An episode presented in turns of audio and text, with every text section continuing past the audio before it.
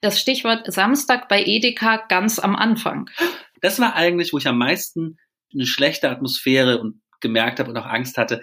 Alle waren sehr nervös beim Einkaufen. Es war auch sehr voll. Ja, ein bisschen hektisch, hatten Angst, man merkte ihnen das an, aber es war allen peinlich, das so völlig zuzugeben. Diese Missstimmung, dieses Missverhältnis der Stimmung, das hat mich echt angegriffen. Da dachte ich, okay, das ist krass. Das könnte jetzt auch so sein, wenn irgendwie Krieg ausbricht oder so. Das ist so ein seltsame, hm, so eine seltsame Stimmung da entstanden ja, Man zeigt sich ja auch so in seiner Nacktheit, ne? Also diese Bedürftigkeit des Menschen, diese blöde Bedürftigkeit, weil dieser, dieses Hamstern natürlich nochmal extrem so eine, ja, es, es war natürlich hochgradig peinlich gewesen. Also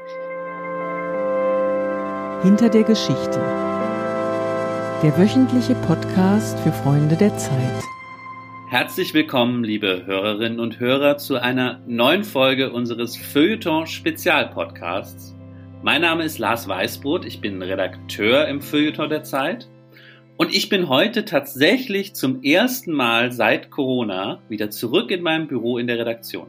Hm, vielleicht pendeln Sie ja auch gerade zur Arbeit wie früher. Ich freue mich jedenfalls, dass Sie unsere kleine Sendung hier auf Ihren Kopfhörern und Ghetto-Blastern noch einmal eingeschaltet haben. Und ich muss wehmütig sagen, es ist leider unsere vorerst letzte Folge, die wir hier machen. Umso mehr freue ich mich, dass meine Kollegin Nina Power wieder hier mit mir ist, zumindest virtuell. Hallo Nina.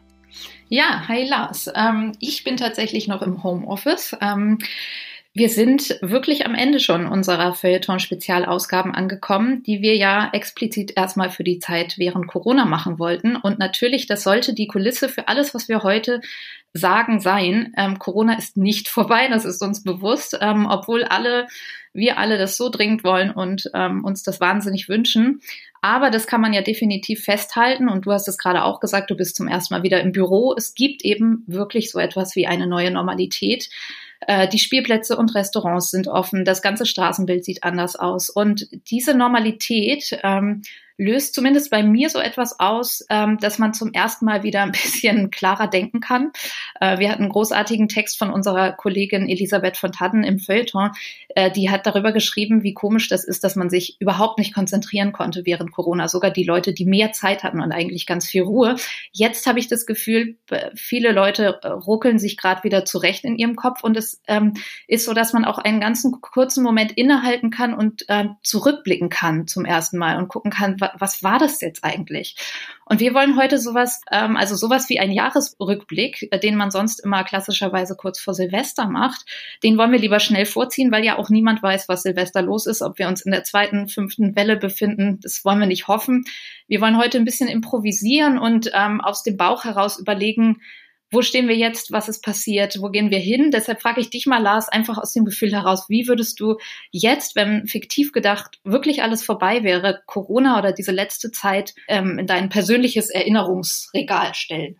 Ja, vielleicht soll, sollten wir, sollte ich das auch nochmal betonen. Äh, Corona ist natürlich nicht vorbei. Achtung, sonst kriegen wir so einen Warnhinweis, ja, wie Trump jetzt bei Twitter. Achtung, bitte verlassen Sie sich nicht auf diese Information. Corona ist nicht vorbei, höchstens aus feuilletonistischer Perspektive, nicht, nicht aus epidemiologischer. Wir blicken nur feuilletonistisch zurück.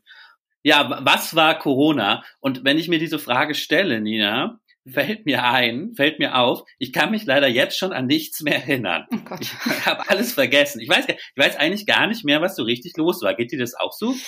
Ja, also, also es gibt schon so Fetzen. Also das stimmt schon, dass es erstaunlich ist dafür, dass es jetzt irgendwie gerade eben erst war, dass man diese komische, dieser Zeitbrei, wo man nicht mehr wusste, man wusste irgendwie, es ist noch nicht Juni, aber und nicht mehr Januar, aber sonst weiß man irgendwie gar nichts, ob es Mittwoch ist oder Sonntag. Ähm, also dass dieser Brei, dieses Breigefühl, obwohl man weiß, dass es da so viele emotionale Ausschläge gab, also irgendwie am Anfang so so ein Erdrutschgefühl, Verunsicherung, dann tatsächlich viel Angst ja auch und da, das sind ja alles eigentlich ziemlich unterschiedliche Phasen gewesen. Ähm, also so ein bisschen habe ich das auch, aber bei mir ist es so, ich habe schon so, so Fetzen, also entweder so kleine Momente, wo ich mich daran erinnere. Also irgendwann gab es zum Beispiel so eine Phase, wo Merkel relativ häufig diese Pressekonferenzen immer so um 16, 17 Uhr gegeben hat und ich ähm, dann so weiß, wie ich immer vor dem Computer saß oder wenn ich draußen spazieren gegangen bin. Das war eigentlich so eine neue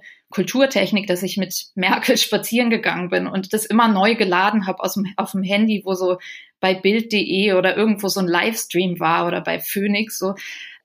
Daran erinnere ich mich dann an so, ja, wie so Dias, so kleine Aufnahmen, wie meine Kinder zum ersten Mal Happy Birthday gesungen haben beim Händewaschen oder laut gezählt haben, äh, wie wir in den Wald gefahren sind und täglich gesehen haben, wie weniger Flugzeuge geflogen sind, an das tägliche Tagesschau gucken. Also so solche Bilder sind das, wie, wie so kleine Filme, aber tatsächlich ist es auch, ist auch schon viel verschwunden. Nina, apropos Flugzeug, ich, ich, weil ich mich so schlecht erinnere, ist mir dann eingefallen, dass ich äh, tatsächlich einen Tagebucheintrag von ganz am Anfang habe. Okay, du schreibst Tagebuch in so einem physischen Buch, ja? In so einem äh, nee, nee, nee, ich tippe das, äh, äh, ich tippe das so ins Handy. Das hat damit zu tun. Oh Gott, wie unromantisch. Wie unromantisch, ja. ja, aber weißt du, warum ich das mache? Der einzige Moment, in dem ich Tagebuch schreibe, ist, wenn ich im Flugzeug sitze und das Flugzeug startet, weil ich panische Flugangst habe. Und ich habe mal rausgefunden, für mich, dass es ein bisschen besser ist, wenn ich währenddessen das so in Textform reflektiere und irgendwas ins Handy tippe. Okay. Deswegen ist das so ein Flugangst-Tagebuch. Hat dir kein Therapeut empfohlen oder hast du, hast du dir selber, hast du dir selber Das habe ich mir selber ausgedacht. Da brauche ich keinen teuren Therapeuten, Nina. Das, ja. das äh, habe ich aus, im, Internet gelesen. Okay. Er hat mir jemand bei Twitter empfohlen. Und ohne Alkohol reinschütten oder mit? Zur Beruhigung. Ähm, tatsächlich fängt der Tagebucheintrag, den ich rausgesucht okay. habe, damit an, dass ich erstmal einen Pilz äh, mir, mir, mir reingestellt habe, bevor der Flug losging. Okay. Nein, ich möchte jetzt nicht mein, möchte nicht mein Tagebuch vorlesen. Das ist mir jetzt doch zu unangenehm, aber ich möchte kurz sagen, was ich da reingeschrieben habe, weil das war nämlich am 7. März, das habe ich gestern nochmal nachgeguckt, 9. März, mm, und da ging es ja gerade los mit Corona. Und das ist total interessant, weil in diesem Tagebuch reflektiere ich überhaupt nicht, was Corona sein könnte und dass das schlimm wird, sondern nur meine Angst davor. Damals dachte ich noch, das ist ein Phänomen, was ich persönlich oder was man feuilletonistisch auch als eine Frage von Angst davor haben oder zu viel Panik, zu wenig Panik behandeln muss. Erinnerst du dich, Nina? Da ging es ja am Anfang so drum. Das war die Phase, da saß dann bei Hart aber fair auch noch ein Angstforscher dabei. Also alles war sozusagen auf der Metaebene dazu. Du hast so in den Feuilleton-Chat geschrieben, in unseren internen Redaktionschat hat Lars dann so reingeschrieben, äh, wisst ihr, warum man immer nur abends so dolle Angst hat? Und dann haben so Kollegen geantwortet, Lars, das ist ganz normal. ähm, weil, weil man sozusagen, wie war das? Wie war Jens Jessens Antwort? Die Depressiven, also wenn du klinisch eine Angststörung hast, hast du morgens ganz doll Angst und abends geht's dir besser, weil du denkst, ist ja alles nochmal gut gegangen. Und das hier ist sozusagen so eine okaye, angemessene Angst gewesen von dir. Ja, ja, stimmt, stimmt. Da erinnere ich mich auch dran an das, an das Gespräch. Aber das war sogar noch ein bisschen später. Ganz am Anfang, ich habe gestern nämlich diesen Tagebucheintrag nochmal gelesen. Ganz am Anfang war es eben so, dass ich gar nicht, dass ich so verschiedene Hypothesen durchgegangen bin, warum ich plötzlich so Angst vor Corona habe, als sei das was Irrationales. Während ich ja jetzt im Rückblick sage, naja, warum hattest du Angst vor Corona? Weil es wirklich furchteinflößend ja. war. So. Aber das war mir ja, am 7. März noch nicht klar oder am 9. März oder so, als ich das aufgeschrieben mhm. hatte. Ja, ist interessant. Äh, hast mhm. du ein Tagebuch geschrieben? Nee, überhaupt nicht. Und das ist sehr schade. Also ich glaube tatsächlich, ich meine, man weiß ja nicht, wie es weitergeht, aber dieses Gefühl, dass man, ich, gerade für unsere Generation, also so grob gesagt die Millennials, wir hatten, glaube ich, schon das Gefühl, dass alle anderen Generationen immer was Geschichtsträchtiges und Wichtiges miterlebt haben ähm, also unsere Eltern und also die Kriege, die 68er und auch die Generation nach uns, also Fridays for Future. Und wir standen so ein bisschen in der Mitte und plötzlich haben wir jetzt tatsächlich, muss man sagen, richtig was erlebt und oder sind auch echt noch dabei. Und eigentlich wäre es schon cool gewesen, Tagebuch zu schreiben. Also ein bisschen ärgere ich mich, ob ich jetzt gerade, wo die Normalität wieder so ein bisschen äh, beginnt damit anfangen, ist auch schon wieder fragwürdig. Lars, du hast mir gestern noch ähm, Stichworte ähm, übers Handy zugerufen, die ich dir heute sagen soll. Also Tagebuch im Flugzeug war eins, das hatten wir schon. Da steht jetzt DM, ja? Also DM. Ach was so, da, ja genau. ich hab dann, nein, ich habe dann gestern überlegt, okay, ich erinnere mich an nichts, aber woran erinnere ich mich vielleicht doch? Und dann fielen mir eigentlich nur zwei Sachen ein. Dass ich einmal ähm, in den DM reinlief, so, da fing das gerade an, der hatte ja immer auf, aber da hatten sie gerade so ganz improvisiert plötzlich umgerüstet. Also da war alles anders, ja. Sie hatten vor die Kasse einfach so Boxen geklebt, dass einfach man nicht direkt an die Kasse ran kann, um Abstand zu halten. Und überall, und natürlich beim DM natürlich immer die Regale leer. Das war noch diese krasse Klopapierphase, ja. Ähm, viel zu viel leer, immer nur am wieder einräumen. Das halten wir so fest. Wir halten das fest, die krasse Klopapierphase. ja, das müssen wir festhalten, ja. Ähm, aber ich weiß nicht, ob, ob du, ob du dich daran erinnerst, als es am Anfang, da war halt noch nicht alles so, so gut neu auf die neue Welt eingerichtet, sondern es wirkte so ein bisschen hektisch umgebaut, ja, improvisiert. Und gleichzeitig dieser DM, ich meine, ähm, es könnte ja sein, dass wir beide Kinder haben, auch wenn wir das in dieser kleinen Sendung manchmal gern offen lassen, ja. Aber man weiß ja sozusagen als Eltern im DM, äh, das ist ja so das Paradies der Elternschaft. Da rollen die immer mit ihren Kinderwägen rein, ja, gerade in die besseren Stadtvierteln, ja, und decken sich dort ein. Und DM ist eigentlich so, steht ja sehr für so eine gutbürgerliche äh, ja, Prenzlauer Bergatmosphäre, für mich jedenfalls immer. Und plötzlich kippte das in sowas Postapokalyptisches, ja. Alles war weg. Das war ja so das Epizentrum. Die Leute wollten irgendwie noch ein Desinfektionsmittel, irgendwie Toilettenpapier an der Kasse. Hätte mich nicht gewundert, wenn da einer mit Ritterrüstung plötzlich sitzt, ja, weil, weil er irgendwie sich das angezogen hat. Und das hat sich mir so eingebrannt. Dieser mhm. DM damals in, am Pariser Platz in München-Heidhausen. Mhm. Und dann habe ich als Shoutouts an die Kollegen im DM dort. Die haben tolle Arbeit gemacht. Ähm, dann habe ich noch hier, ist interessant, weil es bei dir so Einkaufstouren scheinbar äh, sich sehr eingebrannt haben, das Stichwort Samstag bei Edeka ganz am Anfang. Ah ja, ja, daran erinnere ich mich nämlich, das ist meine zweite einzige Erinnerung, die ich noch habe, von einem ganz komischen Gefühl. Ich weiß nicht, ob du das nach, ob du das auch mal beobachtet hast. Das war der Samstag, bevor montags alle Läden außer die ähm, zumindest in Bayern, außer die ähm, Supermärkte und Drogerien zugemacht haben. Ich weiß das Datum jetzt nicht mehr. Aber das war dann sozusagen der erste, man wusste, Montag kommt ein krasser Einschnitt, da macht der Saturn zu. Okay. Ja? Da kann man nicht mehr im Saturn einfach ein Kabel kaufen okay. oder so. Nochmal ja? schnell eindecken. Mit Technik. Ja, aber es war im Edeka, der ja Schublade montags auch noch auf hatte. Also äh, ich bin in Edeka gegangen, ja. Trotzdem, an diesem Samstag in Edeka, da war, das war eigentlich, wo ich am meisten eine, eine, eine schlechte Atmosphäre und gemerkt habe und auch Angst hatte, weil auch in, auch in München Heidhausen jetzt auch nicht das schlechteste Vierteljahr, auch Leute, die jetzt eigentlich genug Geld haben, gebildet sind, so diese Milieus. Alle waren sehr nervös beim Einkaufen. Es war auch sehr voll. Ja, ein bisschen hektisch, hatten Angst, man merkte ihnen das an, aber es war allen peinlich, das so völlig zuzugeben.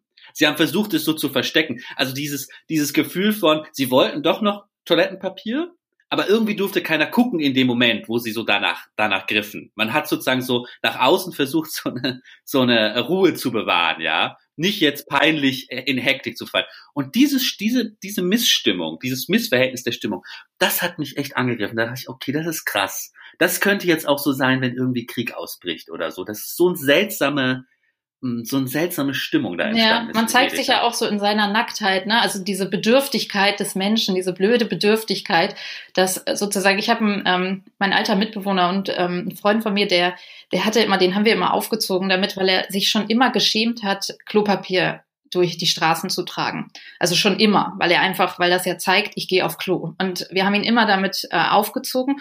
Und ich glaube aber, dass vielleicht ein paar Leute diesen kleinen Moment haben, wenn sie das so offen herumtragen, dass das irgendwie was, was, was komisches sein könnte. Und dann gibt es ja, gab es ja noch eine neue Klopapierscham sozusagen in dieser, in dieser Phase, wo man, wo man echt so, also ich glaube, ich habe zu irgendwem gesagt mal auf der Straße, so einen Bekannten, so, nee, wir, es war einfach alle, wir brauchen welches, so, weil dieser, dieses Hamstern natürlich nochmal extrem so eine, äh, ja, es, es war natürlich hochgradig peinlich gewesen. Also solange nicht ganz klar ist, dass eben wirklich Krieg ist und alle das brauchen, ist es natürlich auch so ein bisschen, ich gehöre zu den Ängstlichen, die sich jetzt eindecken. Ne?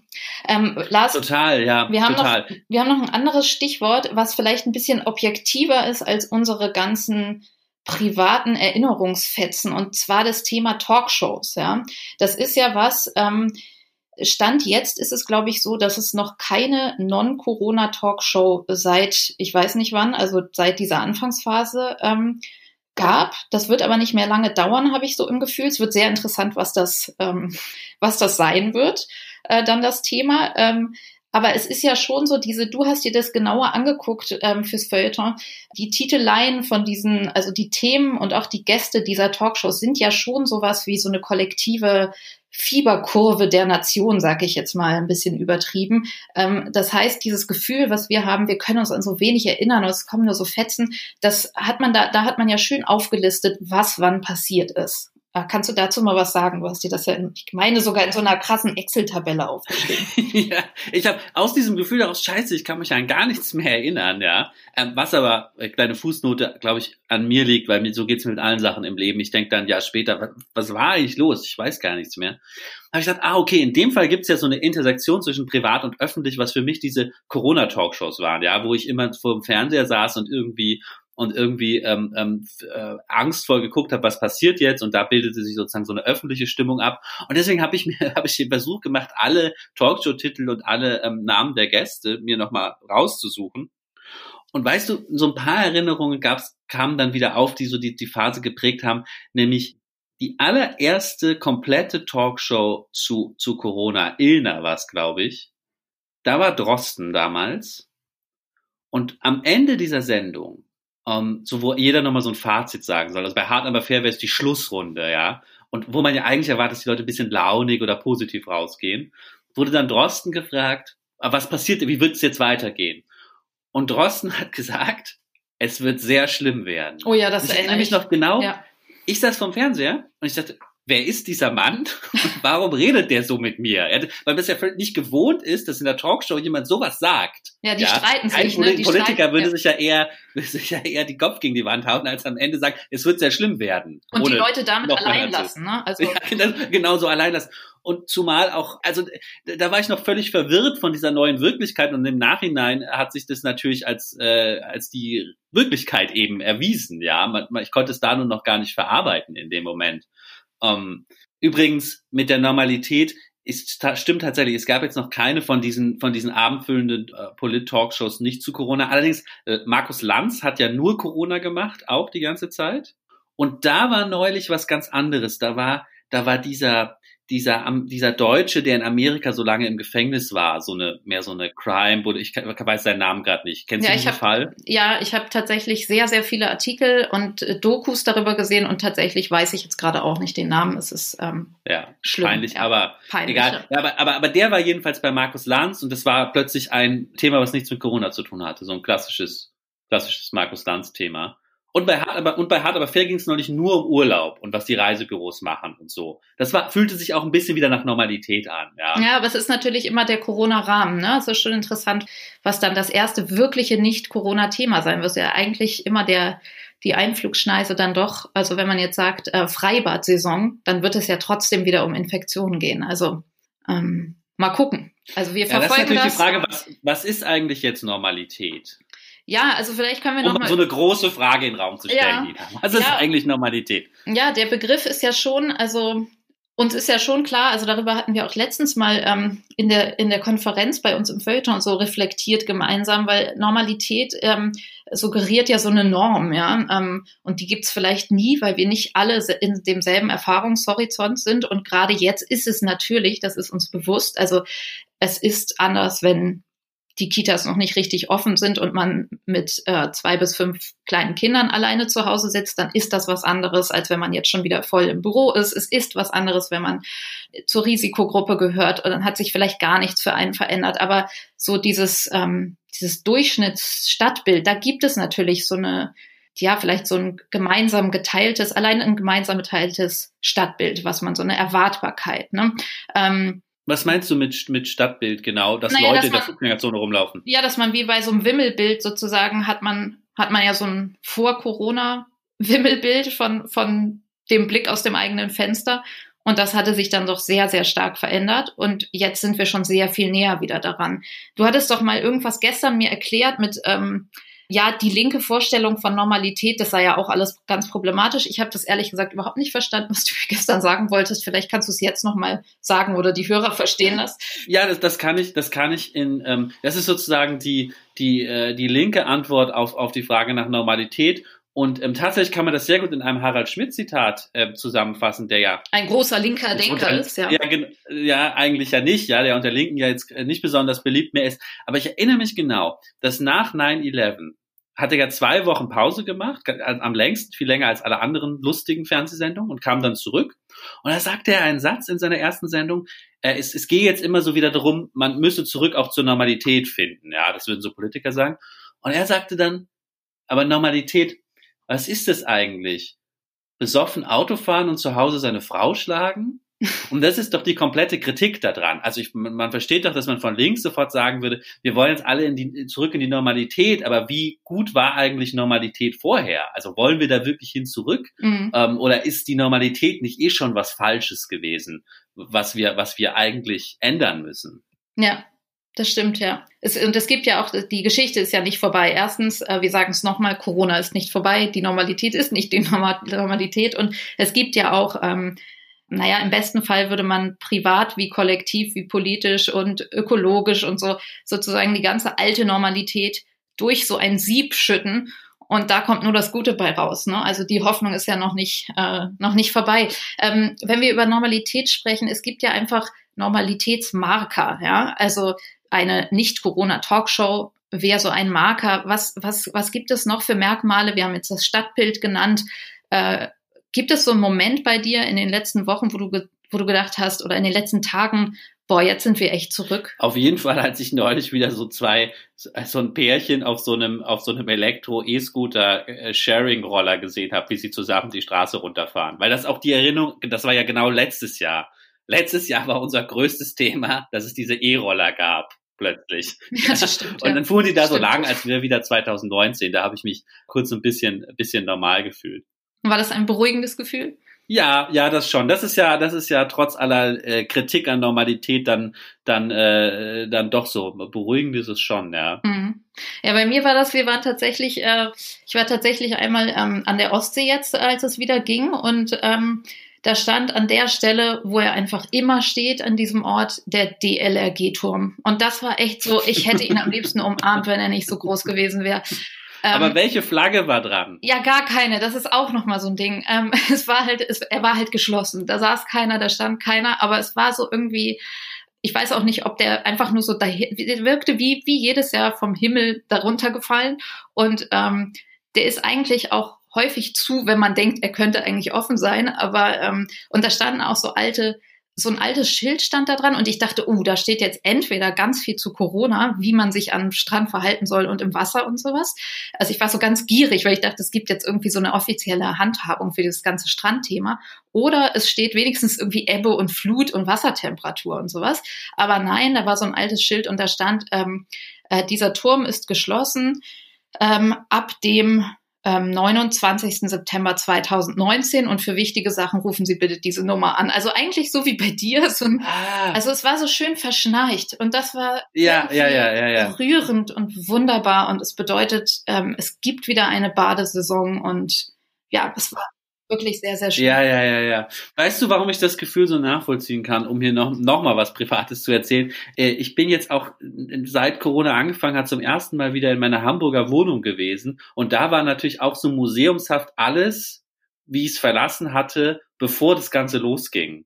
Ja, also ich, ich, wir werden das gleich vielleicht machen, nachdem die Aufnahme vorbei ist, dass du vielleicht mal mit so einer, mit einer Handykamera in mein Büro gehst und dann werde ich so irgendwie Relikte der damaligen Zeit sehen. Vielleicht hoffentlich keine irgendwie angebissenen Brötchen oder so, vielleicht irgendwelche Zettel, die so total überholt wirken, also wie so ein Museum von einem selber. Ähm, wir wollten nochmal, wir hatten nochmal die Idee, uns die Frage zu stellen, was gibt es für neue Kulturtechniken eigentlich, die sich jetzt entwickelt haben, und welche davon werden vielleicht bleiben? Also Masken ist natürlich ein großes Thema. Unfreiwillig äh, werden die bleiben. Da gibt's ja auch so neue, also wir hatten ja hier in den, in den vergangenen Sendungen auch immer wieder das, ähm, das Thema am Rande. Unsere Kollegin Susanne Meyer hatte uns äh, modische Tipps für Masken gegeben. Also dass Masken eine, eine Modetechnik geworden sind, das wird bleiben bis auf absehbare Zeit. Aber auch es gibt ja auch so Moves, die neu sind. Ne? Also wie trägt man die? Ja, und, und äh, genau, also einmal, wie, wie trägt man sie, wenn, wenn man sie aufhat? Ja, das Problem, die Leute die Nase freilassen. Dann, wie trägt man sie, wenn man sie gerade nicht vorm Gesicht haben soll, ja? Nee, genau, das meinte ich, das meinte ich. Also man, weil man hat ja dieses On-Off-Ding, ja, ne? Ja. Also dieser tolle Moment, wo man die abnimmt ja, und wieder atmen kann. Und dann hängen ja manche hängen die so über ein Ohr. Ich glaube, das war so dein Style, oder? Wenn man die so abnimmt. Ähm. Ja, oder man sieht immer so vor allem so die Kids, die haben das so am Unterarm irgendwie, machen die sich das dann fest. Ja, und im Auto, ne? Also, dass die Leute das so unterm Kinn tragen. Also, es gibt ja so ein Automasken. Ja. ja, oder im Auto hängt, man sieht auch sehr oft Autos, wo die so an den, an den Rückspiegel dann gehangen werden im Auto. neben, neben dem Kreuz und dem Duftbaum.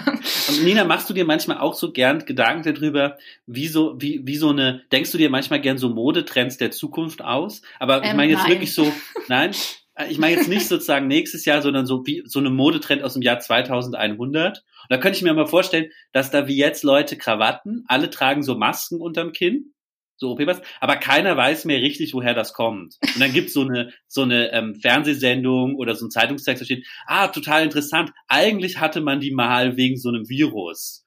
Und dann haben die Leute das so aufgegriffen, jetzt trägt man die einfach so aus, aus äh, Das stimmt. äh, Stilgründen. so ein modisches Zitat aus irgendwie gefühlt dem Mittelalter. Ja, das kann sein. Genau, aber das ist so verschüttet gegangen. Das muss man dann in so, bei Galileo, wenn es das dann noch gibt, wird das dann so erzählt. Ja, das war eigentlich mal wegen Viren. Ja. ja, also sonst äh, kann ich auch wieder nur sagen, ähm, was mir aufgefallen ist, natürlich, äh, wir hatten äh, Drosten, Christian Drosten, den Virologen, hatten wir jetzt ähm, schon häufig im Gespräch hier. Ähm, für mich ist so eine Kulturtechnik und ich glaube, da bin ich nicht alleine. Ich meine, diese Podcasts gehen meistens 53 Minuten oder sowas und das ist eine gute Laufstrecke. Also für mich ist dieses Laufen gehen mit Drosten einfach so wahnsinnig. Ich kann mir das nicht mehr wegdenken, ehrlich gesagt, aus meinem Leben. Das heißt, sich mit dem neuen äh, wissenschaftlichen Erkenntnissen berieseln zu lassen und manchmal so ein bisschen, also normalerweise ähm, hören ja Menschen, viele Menschen und auch ich beim Laufen Dinge und hören wirklich zu, ja. Aber hier ist es so, ich höre so halb zu, aber dann driftet der ja einfach, also das liegt an mir, dass ich dann nicht richtig folgen kann, weil ich einfach irgendwie früher in Bio so schlecht war oder in Chemie, aber es geht dann so um so Polymeraseketten und irgendwelche Enzyme und sowas und man kann da nicht mehr, also ich kann dann da einfach nicht mehr richtig folgen. Ich versuche es immer, aber dann läuft der mir so weg und ähm, aber trotzdem brauche ich das. Ich will das einfach weiterhaben. Diese Berieselung durch Naturwissenschaft, die ich nicht verstehe teilweise. Und das ist was, was ich vorher in meinem Leben nicht hatte. Und überhaupt dieser Einzug der Naturwissenschaft und der Zahlen, also das Checken, wie viele Neuinfektionen gibt's in Hamburg zum Beispiel. Also, dass das aufhört, das kann ich mir gar nicht vorstellen gerade. Ähm, mein, meinst du, meinst du, Nina, man könnte das feuilletonistisch so ein bisschen aufblasen zu der These, dass doch nochmal ein ganz neues Zeitalter von Naturwissenschaft damit begonnen hat? Also, dass die, das Interesse in der Breite an diesen Fragen nach diesem, nach dem Jahr 2020 viel größer sein wird als vorher, dass irgendwelche Achtjährigen jetzt nicht oder also unbedingt Virologen werden wollen, ja, oder viel mehr Leute noch in die Naturwissenschaft gehen, könnte wirklich da so ein, so, weil das ist ja auf der ganzen Welt, ja, also so weltweit da wissenssoziologisch was umgekippt sein? Kann schon sein. Also ich meine, auf die erste Frage, kann man das sozio äh, kann man das feuilletonistisch aufblasen? Ja, man kann alles feuilletonistisch Ja, aufblasen. natürlich. Das ist ja, Ja. das Tolle. So.